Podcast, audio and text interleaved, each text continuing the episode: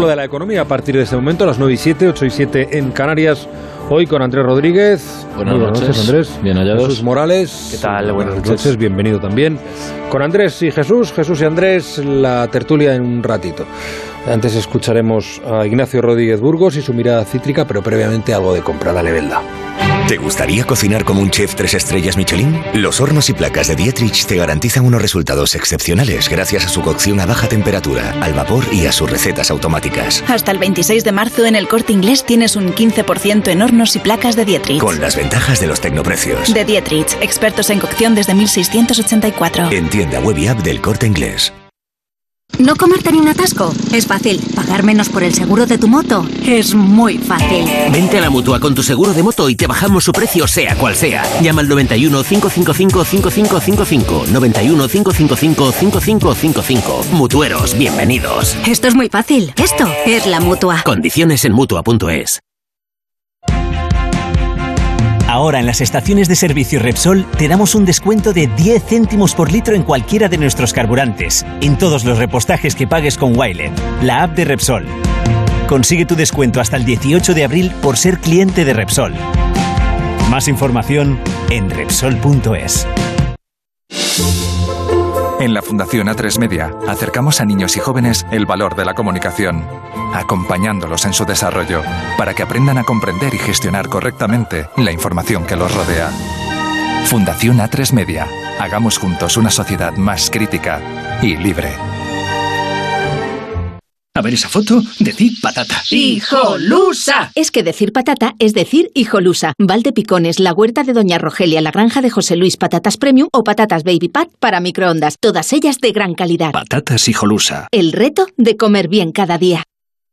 Más de un millón de personas han huido de Ucrania y se teme que esta cifra no deje de aumentar. Tú puedes ayudarlos con comida, refugio, atención médica y agua potable. Las seis ONGs especialistas en ayuda humanitaria que formamos el Comité de Emergencia Te Necesitamos. Envía la palabra juntos al 28014 y colabora. Juntos al 28014. Juan Ramón Lucas, La Brújula en Onda Cero. Y en la brújula, la mirada cítrica de Ignacio Rodríguez Burgos. Buenas noches, Ignacio. Saludos, buenas noches. El economista Arthur Ockham creó en los 70 lo que se conoce como el índice de la miseria, una manera de medir los riesgos de esta inflación en una economía y advertir, de paso, de los primeros síntomas de malestar social. Este índice es fácil de elaborar. Se suma la inflación a la tasa de paro. Una alta tasa de paro es el reflejo de una ralentización o estancamiento económico que unido a una alta inflación da como resultado la temida estanflación. Pues bien, según el Nate Davis Research, España es el país europeo donde el termómetro de la estanflación comienza a ser más alto, nada más y nada menos que 20 puntos. Y esto se consigue con un 7,6% de inflación y un 12,4% de paro. Y este índice también, según los economistas, según Ocum, adelanta malestar social. Y por lo que se ve, este economista no se equivocó. En el gobierno, Luis Planas, el ministro de Agricultura y Pesca, lleva muchos años en esto de la faena y sabe que los problemas no se pueden dejar en el cajón. Al final desprenden mal olor. Por eso, desde el primer momento, ha buscado negociar. Las propuestas por concretar, eso sí, pasan por agilizar con la pesca las nuevas ayudas directas europeas, limitar al máximo el impacto de la subida del gasóleo y se examinará la posible exención de las tasas portuarias para mitigar la elevación de coste. El conflicto de los camioneros es mucho más revirado. Como apuntaba un líder empresarial, en estos instantes lo valiente en este país es ser moderado. El gobierno ha tenido que adelantar a mañana las negociaciones con el Comité Nacional del Transporte. Nadia Calviño y Raquel Sánchez ofrecieron a los camioneros ayudas por valor de 500 millones de euros. Unidas Podemos eleva el envite, ofrece 1.200 millones. Habrá que ver si la parte socialista del Ejecutivo acepta el envite y apuesta dos más. Comisiones Obreras y UGT no querían desaparecer y se manifestaban esta tarde contra la carestía energética. Mientras que la COE estalla contra el gobierno para que clarifique sus medidas. España lleva 10 días con la huelga del transporte. La industria alimentaria roza el colapso. La del gran consumo advierte de pérdidas diarias de 130 millones. La siderurgia se gripa y ya el remate. En las granjas no solo comienzan a morir animales por hambre, es que no hay camiones para llevarse los cadáveres, lo que supone un peligro de salud pública. Todo esto en vísperas del Consejo Europeo clave para aprobar medidas que frenen el alto coste de la energía. Alemania rechaza topes al precio del gas y también rechaza incrementar las sanciones a Rusia. Scholz teme quedarse a media luz. Vladimir Putin huele la debilidad y anuncia que quien quiera su gas o su petróleo deberá pagar en rublos. Una fórmula para reflotar al depreciado rublo dentro de la estrategia aún mayor del frente económico de la guerra en Ucrania.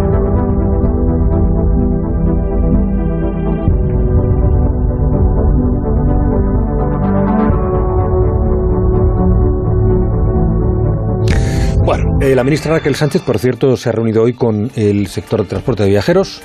Eh, dice que mañana les dará respuesta también a ellos, igual que se le dará a los transportistas del, Comité Nacional de Transporte por em, Carretera.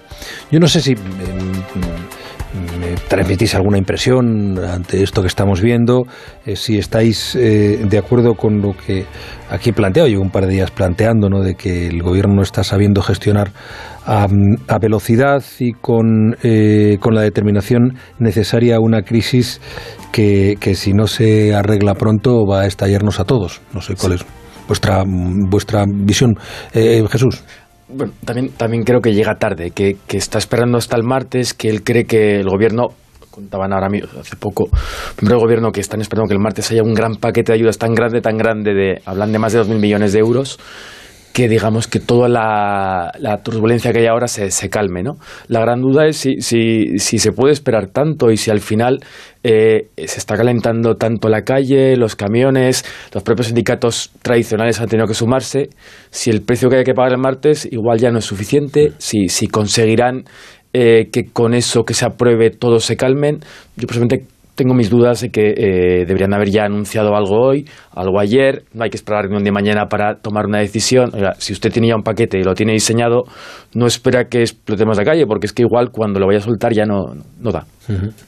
Sobre todo yo creo que no hay, no hay un gobierno que aguante las portadas de los periódicos como la de esta mañana con los estantes vacíos, que, que además, fíjate, yo creo que en la opinión pública eh, hay un componente psicológico relacionado con la guerra que obviamente la huelga del transporte no tiene nada que ver, o, bueno, no, nada que ver sería mucho decir, pero, pero eh, tiene poco que ver, tiene que ver con, con, que no se puede trabajar a pérdidas, pero yo creo que, sin embargo, la imagen de los estantes vacíos eh, entronca directamente con las emociones de, de la inquietud que tienen Escasez. los... Sí, y es una de las imágenes que uno ve en una guerra que, que, a veces la siente cercana, porque es una guerra en nuestro continente, y sin saber verbalizarlo, puede sentir que que se, que se, acerca el miedo. Y yo creo que el gobierno, y coincido con Jesús, eh, no ha sabido calibrar, eh, no, no, ha sabido unir esto, no ha sabido calibrarlo y no, y, y, no sé si va tarde, probablemente va tarde, pero desde luego debería de tenerlo muy rápido. Yo, Juan, has dicho la, la, la palabra clave, que es escasez. Pero el gobierno rechaza que hablemos de escasez. Eh, hablan de, de, ruptura de stock. O sea, ya, sí, bueno, es que claro, sí, los, los, eufemismos sí, pueden ser infinitos. ¿no? Son los que les molestan. O sea, no, esa foto para ellos no es que no haya carne o no haya papel higiénico, no haya, no simplemente está en un almacén, claro. eh, no, no, no, da tiempo, pero que, que, no hay un problema de escasez en España. O sea, sí, estoy de acuerdo con eso, pero el fantasma que nos agita por dentro es ese. Sí, ahí voy. Decir que, eh, claro. efectivamente, ellos tienen un problema grave porque efectivamente lo que ve el señor cuando va a comprar es que no hay en el stand pero que quieren trasladar una imagen de normalidad, que mañana va a intentar que esa normalidad llegue, pero efectivamente, aunque estén los almacenes llenos de, de productos de gran consumo, si, si al final el, el, comprador no lo tiene, eso no, no lo consigue. Y si el, como, el, ganadero no puede alimentar a sus animales, pues en fin. Eso quiere decir que es un problema temporal, que se puede arreglar muy fácilmente y que si esto se levanta la huelga, pues rápidamente esto volverá a la normalidad que la gente se puede olvidar. También, desde luego, está el efecto pánico que conocemos del papel higiénico, del aceite de girasol, que luego había puertas. Yo, por poner un toque de humor, hoy me quedé detenido en la fotografía que eh, del estante vacío, en la que me parece que no queda nada más que, no queda leche, excepto un, brick, pero justo al lado está el estante de zumos completamente lleno. Y yo me quedé pensando, digo, bueno, si yo soy el fabricante de los zumos, eh, prefiero que nadie se lleve mis zumos o transmitir la imagen de que yo sí sé, tengo stock. bueno, evidentemente lo segundo, ¿no? Bueno, no lo sé, porque la gente se lleva la leche y no se lleva los zumos. Ya, sí, bueno. no lo sé. Porque yo me quedé dudando. Yo creo que desde el punto de vista de lo, que es la, eh, la información, eh, interesaba que no había leche, no que, había zumo. Sí, pero bueno, eh, ¿sabes lo que pasa aquí también? Me, da la sensación, porque yo incluso cuando alguien me preguntó, cuando hace días empezaba esto, oye, no, que, mm, estamos acaparando porque no hay, digo, no, no, no os preocupéis, y al final es que podemos convertir esto en la profecía autocumplida. ¿Va a haber escasez? Pues entonces para eso vamos a acaparar, y entonces es lo que provoca escasez. Sigo pensando que podemos estar asistiendo un poco a ese fenómeno, pero también que me equivoqué a la hora de valorar esto. Pero que me equivoque yo, bueno, pues yo me equivoco casi todos los días unas cuantas veces. Pero que se equivoque el gobierno a la hora de calibrar la importancia de esto. Que al principio no pusiera los medios para que eh, Guardia Civil, Policía, escoltaran determinados convoys, para eh, atajar la acción de los piquetes. Eh, que permitiera que esto se fuera mm, enconando, enconando y que luego al final cometiera esa singular torpeza de reunir al comité del que no forman parte estos huelguistas, imagino que con la esperanza de que eh, un acuerdo les convenciera a ellos también, y no concretar eh, en qué, cómo se va, cómo se va a repartir ese dinero que pusieron sobre la mesa. bueno, vamos a ver, yo me puedo haber equivocado, pero es que hay gente que no solo se equivocó en la apreciación, sino que se ha equivocado un día tras otro en la gestión. y cada día que tarden en decidir. cometen varios errores. La convoca una asociación minoritaria, con lo cual eh, ya está el prejuicio de decir no tendrá tal calado. Eh, cometen el error de esperar demasiado tiempo, como decía, como decía Jesús. y, en mi opinión, no asociar a este a este sentimiento, esta sensibilidad que hay con la guerra y que la escasez relacionada con la guerra tiene un efecto multiplicador. Ha, habido un, toque de que yo creo que nos han querido trasladar épica, ¿no? Que, iba el presidente del gobierno de gira por Europa, eh, que se reunía con todos los presidentes y grandes líderes europeos, que llegaba al Consejo Europeo que, que empieza, que son estos dos días, que hay conseguía un acuerdo tremendo para España y que eso le permitía el martes eh, dar eh, mucho dinero a mucha gente. Claro, si al final el resultado que consigue en Bruselas no era el que había anunciado que iba a conseguir, quizá esa épica ya es más dudosa, ¿no? Eh, pero de inicio, esto en la mente de quien lo pensó, eh, del equipo que lo pensó, no de una persona, sino del equipo, si al final tú dices, bueno, de momento no hay medidas, pero yo voy a luchar capital a capital para conseguirlo y luego os lo traigo, pues en el papel quedaba bien. Bueno, eh, hoy el ministro de Agricultura, Pesca y Alimentación, Luis Planas, se ha reunido con el sector de la pesca, que está también totalmente paralizado, lo que pasa es que se nota menos porque no lo vemos, salvo que vivimos en un puerto, por el precio del carburante. en el encuentro se ha hablado mm, de qué medidas se podrían tomar, teniendo en cuenta, por ejemplo, que en su caso el gasóleo ya está bonificado. Eh, ha dicho Planas que hay que encontrar una solución para nuestra flota que es la primera de toda la Unión Europea y posiblemente se dé a conocer mañana, o sea que aquí tampoco hay concreción. En fin, Jessica de Jesús, buenas noches. Buenas noches. No hay nuevas medidas para el sector pesquero, aunque el martes se aprobará en el Consejo de Ministros un nuevo Real Decreto que activará y reducirá los plazos de ayudas del nuevo Fondo Marítimo de Pesca que se aprobó el lunes en Bruselas y que permite echar una mano en circunstancias extraordinarias. El ministro Planas cree que así es la situación que estamos viviendo.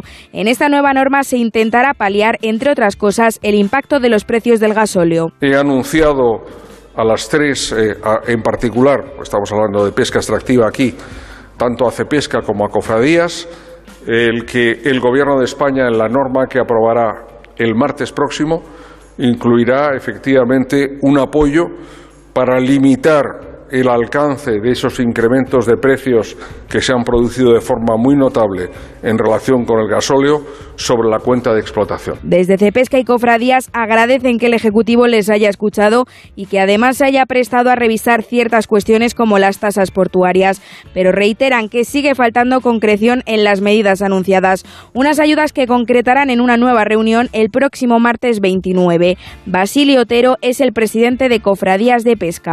Es súper positivo, yo entiendo que es muy positivo que nos reciba la semana que viene, una vez concluido el, el Consejo de Ministros, para que con las medidas ya adoptadas y aprobadas, eh, podamos trasladar a nuestra gente cuáles han sido esas, medidas.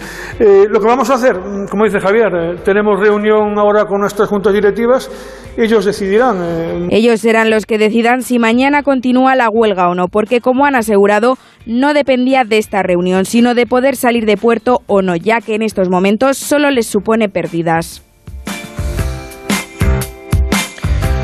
Sea que el, sector pesquero también, el sector primario en general, está muy afectado y no se le está escuchando. Y además estoy escuchando también muchos comentarios por parte de los oyentes, por parte de los, eh, de los manifestantes a los que les ponemos el micrófono, vinculados a la distancia entre la ciudad y el campo al desconocimiento de quienes vivimos aquí en la ciudad o quienes toman las decisiones que afectan al campo, a la, a la pesca, al sector primario, eh, desconociendo lo que es de verdad, los problemas auténticos, como, como si dijeran, es que estamos hartos de estar solos. Es que yo, bueno, yo creo que la vida urbanita eh, aísla completamente y un día pensamos que la gallina saldrá de, una impresora 3D, que un huevo saldrá de una impresora 3D y pensamos que los suministros están siempre y que y, bueno, y, que, no hay nadie, que no hay personas detrás. que nadie, cultiva, nadie riega, nadie ara, nadie da de comer a los animales, nadie ordeña. Mi impresión es que sí que en el sector de la pesca al menos el gobierno que Luis Plana sí sabe de pesca. Sí, en ese, en ese sector, eh, digamos que sí. En el tema del campo, Aquí hay un problema que se tomó una decisión cuando el presidente Sánchez eh, tiene que hacer vicepresidenta, hace a Teresa Rivera porque se va, no quieren aupar a Yolanda Díaz. Eh, claro, eh, hay que darle más contenido ¿no? a ese ministerio. Ella es una ferviente defensora del medio ambiente y le añaden reto demográfico, que es un poco, el reto demográfico es el campo, es conseguir que la gente se quede ahí. Claro, que unan, por un lado, a la persona que se encarga de parar todos los proyectos en el campo, ambientalmente, porque pasa un pájaro, con todo respeto a los pájaros, pero pasa un pajarito por aquí, eh, la contaminación acústica por allá, que el ministerio y la señora que se crea aparte, se lo cree bastante, esa competencia, se encarga a la vez del reto demográfico, eh, pues la consecuencia es que al final eh, la gente del campo dice, aquí es que no me escuchan. Claro, es que yo creo que eso, con eso nos encontramos y eso me parece que no es, una, es algo que debemos anotar y no al margen exactamente en este, en este conflicto, como una de las enseñanzas, una de las muchas enseñanzas. Mañana es un día eh, con citas clave y vuelvo al tema y además ahora vamos a centrarnos en concreto en una de las perspectivas de este asunto, de toda esta crisis. Mañana es la reunión con los transportistas, pero mañana es el inicio de la cumbre europea donde se, eh, a la que juega el gobierno eh, su baza principal a la hora de pensar o a la hora de determinar eh, cómo dibuja el, cesto de ayudas. ¿no? En esa cumbre se va a analizar el problema de la subida de precio de la energía, que está en el origen pues, de todos los conflictos prácticamente, y en la víspera Comisiones sobre la UGT han convocado manifestaciones en todas las capitales de provincias españolas contra la subida energética. En la movilización de Madrid ha ido una, una móvil con José Luis Pérez y eh, Caridad García. Buenas noches, Caridad. Buenas noches. Unas 5.000 personas han marchado por el centro de Madrid en vísperas del Consejo Europeo que podría tomar decisiones sobre el sistema de fijación de precios.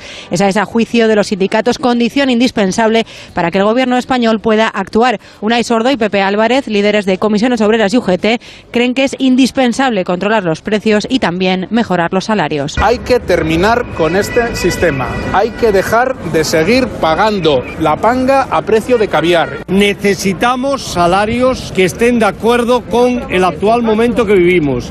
Necesitamos que los salarios no pierdan poder adquisitivo. Marchas convocadas en toda España, hasta en 56 capitales, también para exigir al Gobierno que, superado el Consejo Europeo de mañana y pasado, adopte aquí medidas concretas. Yo creo que este Gobierno puede hacer más cosas. Lo que no puede ser siempre es ganar los mismos. Empresas que antes eran públicas y que ahora están ganando muchísimo dinero y nosotros los ciudadanos pagando ingentes cantidades para que e-, ellos se beneficien. Sindicatos autónomos, asociaciones vecinales, taxistas, jubilados o consumidores creen que el Gobierno debe desvincular los alquileres del IPC, reducir los beneficios de las eléctricas y habilitar inmediatamente ayudas directas para los sectores más afectados. Unai Sordo, secretario general de Comisiones Obreras. Muy buenas noches. Hola, ¿qué hay? Buenas noches. Han recibido, es una curiosidad, ¿eh? seguramente no es muy importante, pero ¿ustedes alguna sugerencia por parte del Gobierno de que por favor no nos montéis otra hoy con la que está cayendo? No, para nada. Yo creo que el gobierno es o, debiera ser consciente de la absoluta autonomía que las organizaciones sindicales eh, tenemos para plantear nuestras reivindicaciones y nuestras estrategias sindicales. ¿no? Hoy nos hemos manifestado simple y llanamente porque creemos que hay razones para hacerlo, para demandar actuaciones concretas por parte del Gobierno y también para apoyar la posición que España y otros países van a llevar en estos días al Consejo de Europa, donde se van a tomar decisiones claves sobre cómo evolucionan los precios energéticos, que es tanto como decir el conjunto de los precios en nuestro país. Entiendo que ustedes eh, entienden la posición del Gobierno de no tomar ninguna decisión anunciar medidas concretas hasta que eh, no termine el Consejo que empieza mañana.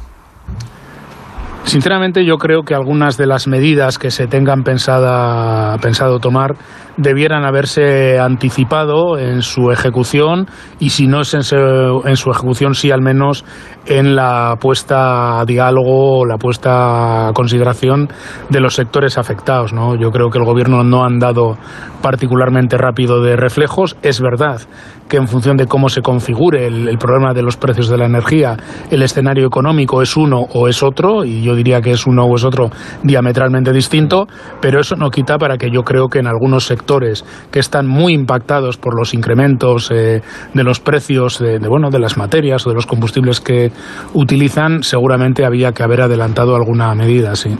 ¿Sabe usted que la propuesta que ha hecho el, el, Gobierno de España con respecto a la, a la vinculación eh, o a desvinculación del precio del gas con el precio de la electricidad no parece que coseche demasiados entusiasmos. Hay países que sí, como Francia, pero otros como Alemania que se oponen de plano porque consideran que eso es intervenir en el mercado. Parece difícil que al final salga algo adelante, ¿no? Incluso aunque la propia Comisión Europea eh, eh, realice propuestas en la línea de lo que quiere España.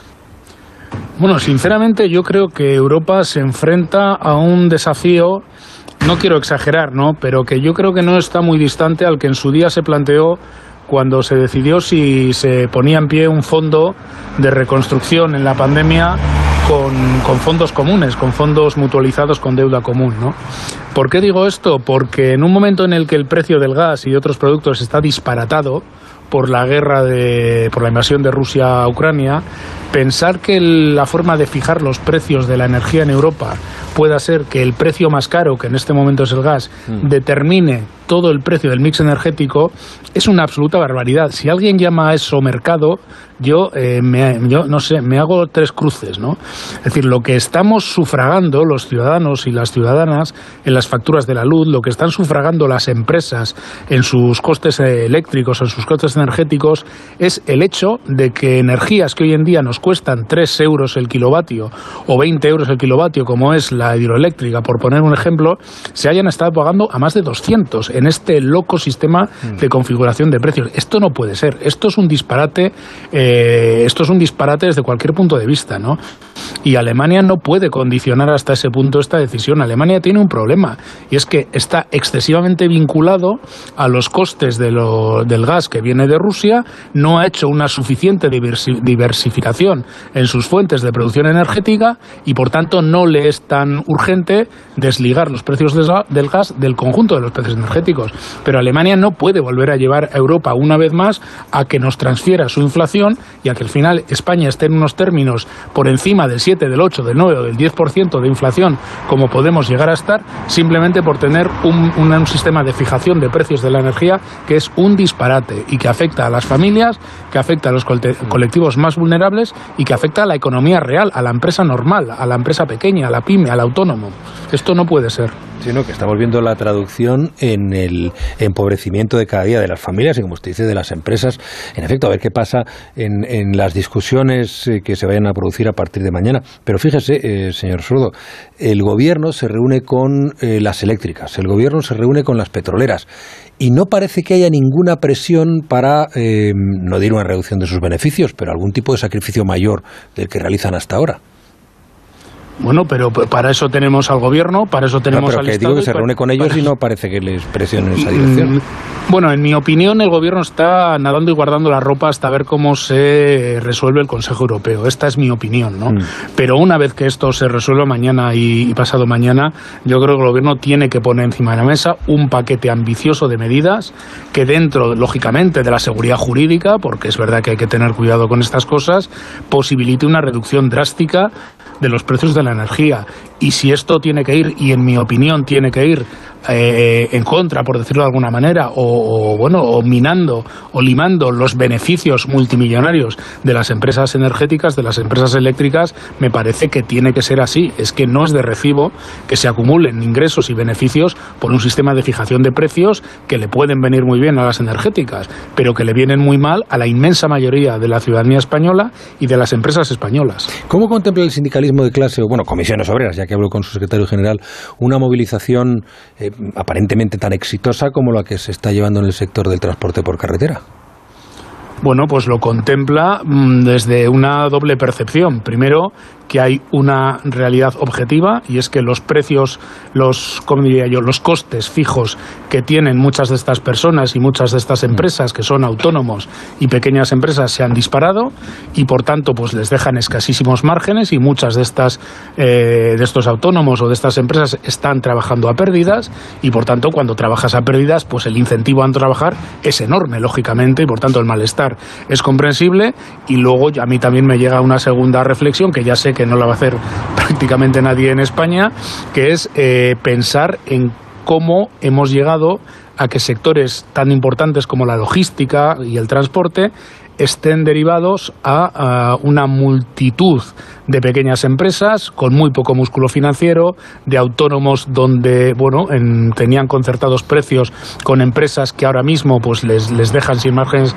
empresariales y eh, reflexionar sobre cómo se configuró este modelo en los años 90, ¿no?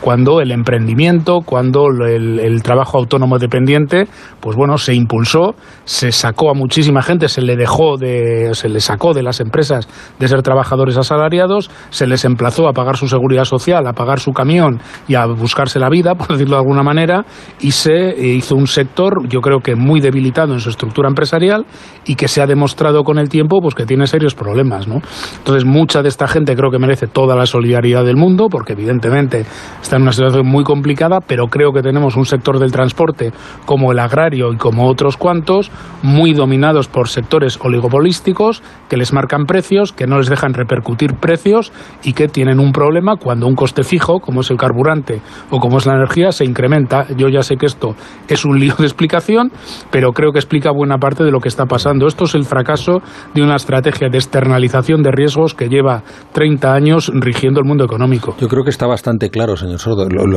explica con bastante claridad y se comprende perfectamente, pero fíjese, pues es que eh, es bastante no, no, complejo el asunto. Eh, eh, cualquiera que conozca un poco algo es, esos sectores vinculados al sector primario, la agricultura, eh, la pesca no tanto, pero sobre todo la agricultura, la ganadería y el transporte. Eh, eh, pero claro, fíjese, hay un gobierno como este, que es de izquierdas, que quien negocia es con, con esa patronal, con los cargadores, como dicen los autónomos afectados. Bueno, con las organizaciones que al final son, son representativas. ¿no? Mm. Yo, yo no, no estoy tan de acuerdo con eso porque a mí me consta que dentro de las organizaciones que están negociando con el gobierno también hay organizaciones de autónomos. ¿no? De hecho, alguna hoy se ha manifestado con nosotros. Quiero decir que es un sector muy atomizado, con, la, bueno, con, con una representación múltiple y bueno pues el gobierno negocia con lo que está organizado. Yo creo que esa no es la esa no es el, ese no es el problema no con quién se negocia. Yo creo que el problema es buscar una solución eh, de urgencia a la situación del sector buscar eh, apoyos puntuales que obliguen que permitan a estas personas a estas, empresas salir de este atolladero pero creo que en el fondo hay que replantear una cierta reestructuración de sectores que no solo es del transporte ¿eh? Que es el agrario que también tiene que soportar precios marcados por las grandes cadenas de distribución, que tienen escasos márgenes para, para repercutir precios si se incrementan los precios de los fertilizantes y otros. Y yo creo que, igual que a nivel internacional, se está replanteando un determinado modelo de globalización y todo el mundo habla ahora de relocalizar actividades industriales, todo el mundo habla de recuperar autonomía energética, visto lo que nos ha ocurrido en, en Rusia, pues yo creo que también hay que repensar si aquel modelo de externalización de riesgos, de subcontratación de todo, de, generación de, de empleo autónomo como una supuesta virtud, pues bueno, a lo mejor esto hay que repensarlo y hay que, y hay que bueno, rehacer el modelo de, de, desarrollo empresarial, como digo, de las últimas tres décadas, ¿no? porque creo que tiene bastante que ver con algunos de los problemas que ahora están emergiendo. Bueno, interesante compartir esa reflexión con los oyentes. Señor Sordo, muchísimas gracias. Soy Sordo, secretario general de Comisiones Obreras. Que tenga usted muy buena noche. Muy buenas noches. Bueno, eh, Celia, Celia Ferrero, andas por ahí, ¿no? Hola, Celia. Bueno, pues eh, está por ahí, vamos a hablar con ella de los autónomos en un momento, pero antes quiero irme a Bruselas para uh, recuadrar un poco más todo esto de lo que estamos hablando. Eh, y es el, la reunión del Consejo Europeo, eh, los jefes de gobierno y de Estado de los 27 países de la Unión Europea. A diferencia del eh, encuentro informal que tuvo lugar en Versalles, ahora sí que hay que tomar decisiones sobre qué hacer con la crisis energética que ha provocado la guerra en Ucrania. Nos decía Unai Sordo que el gobierno está esperando a ver lo que sale de aquí. Da la sensación de que en efecto no toma decisiones pese a la que tiene encima la tormenta perfecta sobre la que surfea hasta que hasta ver qué pasa con ese consejo, pero bueno, eh, lo que hay sobre la mesa es eh, hacer una compra conjunta de gas, poner topes al precio tanto del gas como de la luz, entre otras muchas cosas. Eh, Jacobo de Regoyos, corresponsal, buenas noches. Muy buenas noches. Lo de poner topes a los precios del gas es otra de las ideas a las que se ponen Alemania y otros países del norte, pero al menos tiene más posibilidades que la otra que apoya España de desvincular el precio del gas de la factura eléctrica, porque al menos salen las propuestas que ha hecho la Comisión Europea. Además se habla de compensar costes de producción de empresas que generen electricidad con combustibles fósiles, de redirigir a los consumidores mediante gravámenes los beneficios que han ganado algunas compañías eléctricas con los nuevos precios de la energía, de fijar un precio máximo para las empresas operando en el mercado mayorista, o también se propone comprar por último el gas entre varios para abaratar así su coste, como nos dice el vicepresidente Valdis Dombrovskis. Como Comisión Europea estamos preparados para organizar compras conjuntas de gas a nivel europeo para ganar en capacidad de negociación. Bruselas también propone conceder ayudas directas a los consumidores a través de subsidios, así como que ciertas entidades comercialicen la electricidad por debajo de los precios de mercado para ciertos consumidores. Todo esto son ideas para que las discutan los jefes de Estado y de Gobierno durante la cumbre y luego elijan, algo que de todas formas no les va a ser nada fácil porque todavía hay profundas divisiones entre países. España, junto a Portugal, Grecia, Francia o Italia, forman parte del grupo de los que piden una reforma de calado del sistema eléctrico europeo. Enfrente tienen Alemania, Países Bajos y otros países del norte. Bueno, ahora sí, a ver si podemos. Celia, Celia Ferrero, ¿qué tal? Buenas noches. ¿Celia? Bueno. ¿Sí? Pues, hola, Celia. ¿Qué tal? Bien, bien, tú bien, ¿no? ¿Me escuchas bien? Sí, te escucho perfectamente. Vale, vale.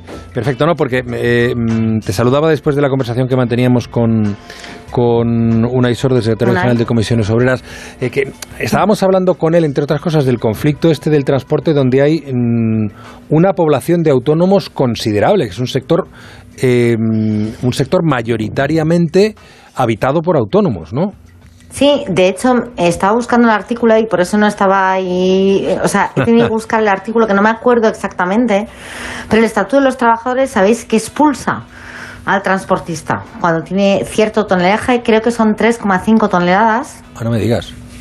Sí, es decir, ningún autónomo transporta. Es decir, cualquier autónomo que tenga una actividad sometida a, un, a, algo que tenga que ver con el transporte con un vehículo de más de 3,5 toneladas y o esté sometido a cualquier tipo de licencia administrativa para poder ejercer una actividad de transporte, como el taxi, uh -huh. son autónomos. Es decir, no es, no es una cuestión de, de que ellos no quieran hacer otra cosa. Es decir, se, se expulsó y por eso se hizo la figura del TRA, del trabajador autónomo económicamente independiente, específicamente para el transporte. Entonces, quiero decir, ningún autónomo transportista puede ser asalariado si está sometido a una licencia administrativa, que es lo que le pasa a taxi, o si tiene un vehículo de más de 3,5 toneladas. Que eso se ha ido revisando en cada una de las reformas laborales y me parece genial lo que dice el señor Nay Sordo, pero quiero decir, tampoco se han preocupado mucho. Ya. O sea, que hay una situación que realmente es así, pero que nadie se ha movido para cambiarla eh, eh, en una dirección o en otra, porque hablaba el señor Sordo de que hay que modificar esa situación. Claro, dicen que hay una mm, segmentación, automatización del, de automización del sector, pero en el fondo, en el fondo, nunca se han preocupado por eso, nunca se han preocupado por los transportistas, nunca. De hecho, se está mostrando. Eh, Cuando han, en, en, en, esta, en este paro, en realidad, ¿dónde están los sindicatos? No, no están. ¿No están? Entonces, no es una cuestión, yo, yo le entiendo y ha habido muchas cosas en, las cuales tenía toda la razón del mundo, pero quiero decir, mm, sinceramente, no es su colectivo. No lo han defendido nunca, igual que no han defendido nunca a los autónomos, puesto que no hay autónomos en los sindicatos. El autónomo es una figura híbrida entre el trabajador y el empresario. Es un potencial empresario porque puede ser un potencial empleador pero específicamente en el transporte es aún más complejo, porque el propio estatuto de los trabajadores les expulsa. Em, ¿Cómo contempláis desde ATA esta, esta movilización, lo que está pasando? Eh, em, la actitud de los convocantes, la suma cada vez mayor de organizaciones eh, y la, iba a decir la, actitud, la inacción del gobierno. A ver, el problema no es quien convoca, el problema es el problema. Quiero decir, e, en, en este momento, independientemente de quién estuviese afiliado o qué, se ha parado, entre otras cosas, porque no puede trabajar. Es decir, si tú ahora mismo, para llenar un depósito, tienes que pagar 1.500 euros, es decir, 781 euros más de lo que estaba antes, de que pasase todo esto, pero ya se venía viniendo, o sea, se veía venir. No es una cosa que haya pasado ya, es una cosa que se veía venir. Pero si tú has llegado a un coste que ya tu factura en la mayoría de los autónomos transportistas ya era el 40%, es decir, el 40% de tu factura como transportista ya era solo combustible. Pero si pasas de, menos de 1.000 euros y pasas a 1.500, 781 euros más por depósito, con unos márgenes muy reducidos, que no nos olvidemos que ya hubo una manifestación de los transportistas hace nada pidiendo que efectivamente los márgenes serán muy muy reducidos precisamente por el tema de los cargadores, etcétera, pues si ya les subes el precio del carburante es que no pueden trabajar es que les vale la pena, cada, cada vez que trabajan pierden dinero. Claro, lo hemos oído muchas veces, pero no hay más que pensar en la realidad que eso supone. Que, que te cuesta 1.200 euros ganar 1.100 euros. Por eso, es que no les interesa. Es decir, están en una situación, pero no solo eso, sino para, para cumplir con el cliente y no perder el cliente, han estado trabajando a pérdidas. Pero llega un momento que es insostenible. Bueno, en fin, eh, veremos qué sucede, a ver si mañana se alcanza un acuerdo, a ver si hay una, un desarrollo de medidas, un despliegue de, de medidas, mm, hay una capacidad de la economía española para para soportar todo esto y, no seguir viviendo esta situación que se encona, se encona, se encona y va abriendo las cosas cada vez peor. Eh, vamos, siquiera unos minutos, eh, Celia, a lo que nos ocupa. Solo puedo decir una cosa antes. Puedes decir lo que quieras. Vamos a pensar. vamos a pensar en, la única medida que se nos ha puesto encima de la mesa son 500 millones de euros.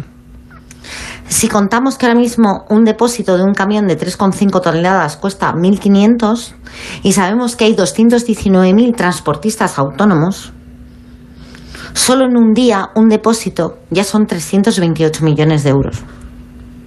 Claro. 500. Si hacemos el cálculo. 500 no es el chocolate del gloro, sino la gotita del depósito. ¿Durante, ¿Durante cuánto tiempo? ¿A quién? ¿Cómo? No nos han dado ningún dato. por eso FENADISMER y algunas otras organizaciones del, del Comité Nacional de Transporte por Carretera se, se, desmarcaron del acuerdo y apoyan la movilización. Es que esto es limosna. Mm, mm, sí. Eh, imagino que lo que pide ATA es como gran parte del sector eh, que mm, se rebajen los precios del combustible por la vía de bajar impuestos, que el gobierno de momento no quiere. Porque dice que no tiene margen. Bajar impuestos sí, pero el IVA no, porque se ha estado hablando mucho del IVA, pero sabéis que el IVA, en el fondo, para cualquier autónomo, debe ser algo digamos que inocuo, es decir, el, el autónomo siempre es intermediario de IVA. No quiere decir que le afecte directamente, o sea, le puede afectar en el precio, pero realmente luego lo repercute. Entonces, no es así. La bajada de impuestos tiene que ser por otra vía, es decir, no por el IVA. Bueno, Celia, alguna, venga, alguna, alguna duda, alguna pregunta.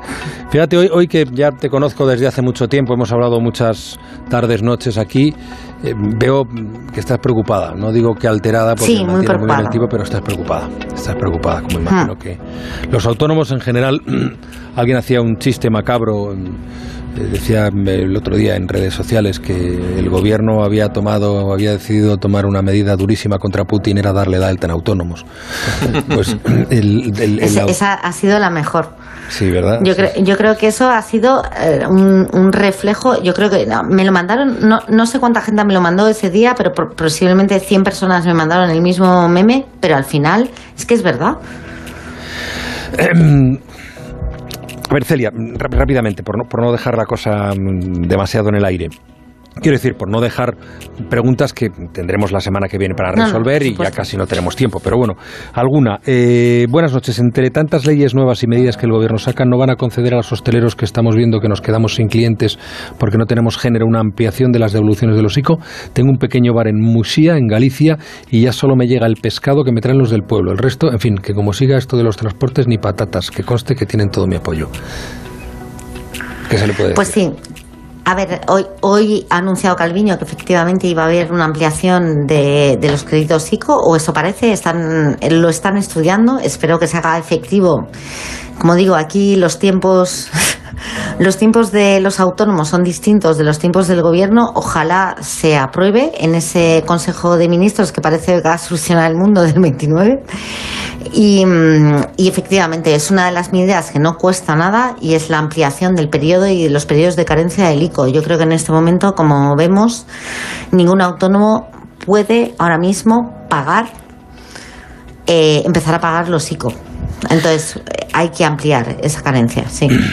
Hola, soy Andrés, soy agente comercial, soy uno de los miles. Claro, todas eh, las comunicaciones tienen que ver con lo que estamos viviendo estos días. Soy uno de los miles que ya les sale más caro salir a trabajar por quedarse en mi casa. Agente comercial, no es transportista ni ganadero, tal. Porque ya no puedo más, ni gasóleo profesional ni nada. Que entiendo que se quejen los transportistas, pero ¿y yo? No se va a bajar nada, al menos que nos dejen a nosotros usar ese descuento de profesionales. Bueno, esto es uno de los grandes problemas que estamos teniendo. Es decir, se está hablando del gasóleo profesional. Como sabéis, tanto transportistas como taxistas tienen derecho al gasóleo profesional, pero luego hay un montón de colectivos que utilizan el vehículo como medio para poder ejercer su actividad, como pueden ser agentes comerciales, pero no podrían entrar en esos descuentos. Es una de las cosas que queremos que nos aclaren el viernes. Es decir, esto, la deducción va a ser solo para gasóleo profesional o va a ser para todos los autónomos que utilizan su vehículo. Porque aquí está taxi, con gasóleo profesional está taxi, está transporte, está pero hay muchos otros autónomos que utilizan su vehículo como medio de trabajo, como los agentes comerciales, que no están en el gasóleo profesional. Entonces, esa es una de las grandes cuestiones y es lo que estamos demandando. Esto no puede ser solo para el transporte con gasóleo profesional, no puede ser solo para todo el transporte porque esto es una cascada. Es decir, aquí todo el mundo se va a ver impactado. Y por tanto, yo creo que la medida solo para parches en algunos sectores no va a solucionar el problema. Celia, Celia Ferrero, vicepresidenta de ATA, gracias. Muy buenas noches, un fuerte abrazo. Un fuerte abrazo a vosotros. Cuídate.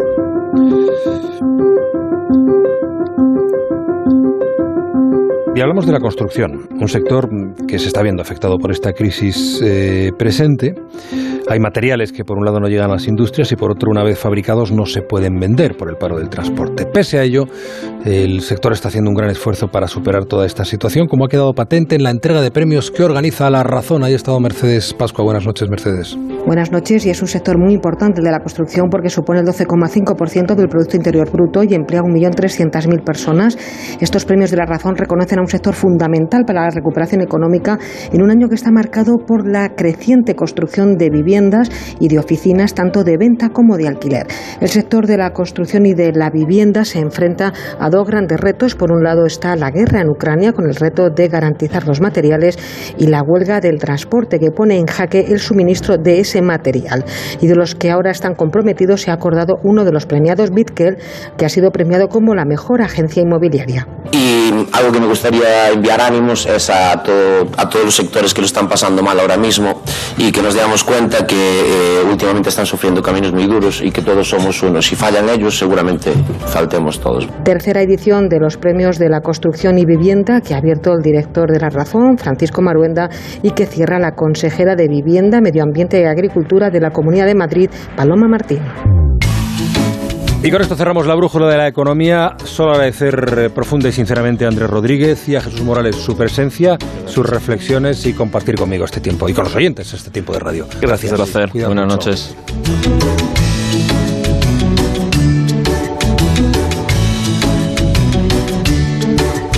La brújula. Juan Ramón Lucas.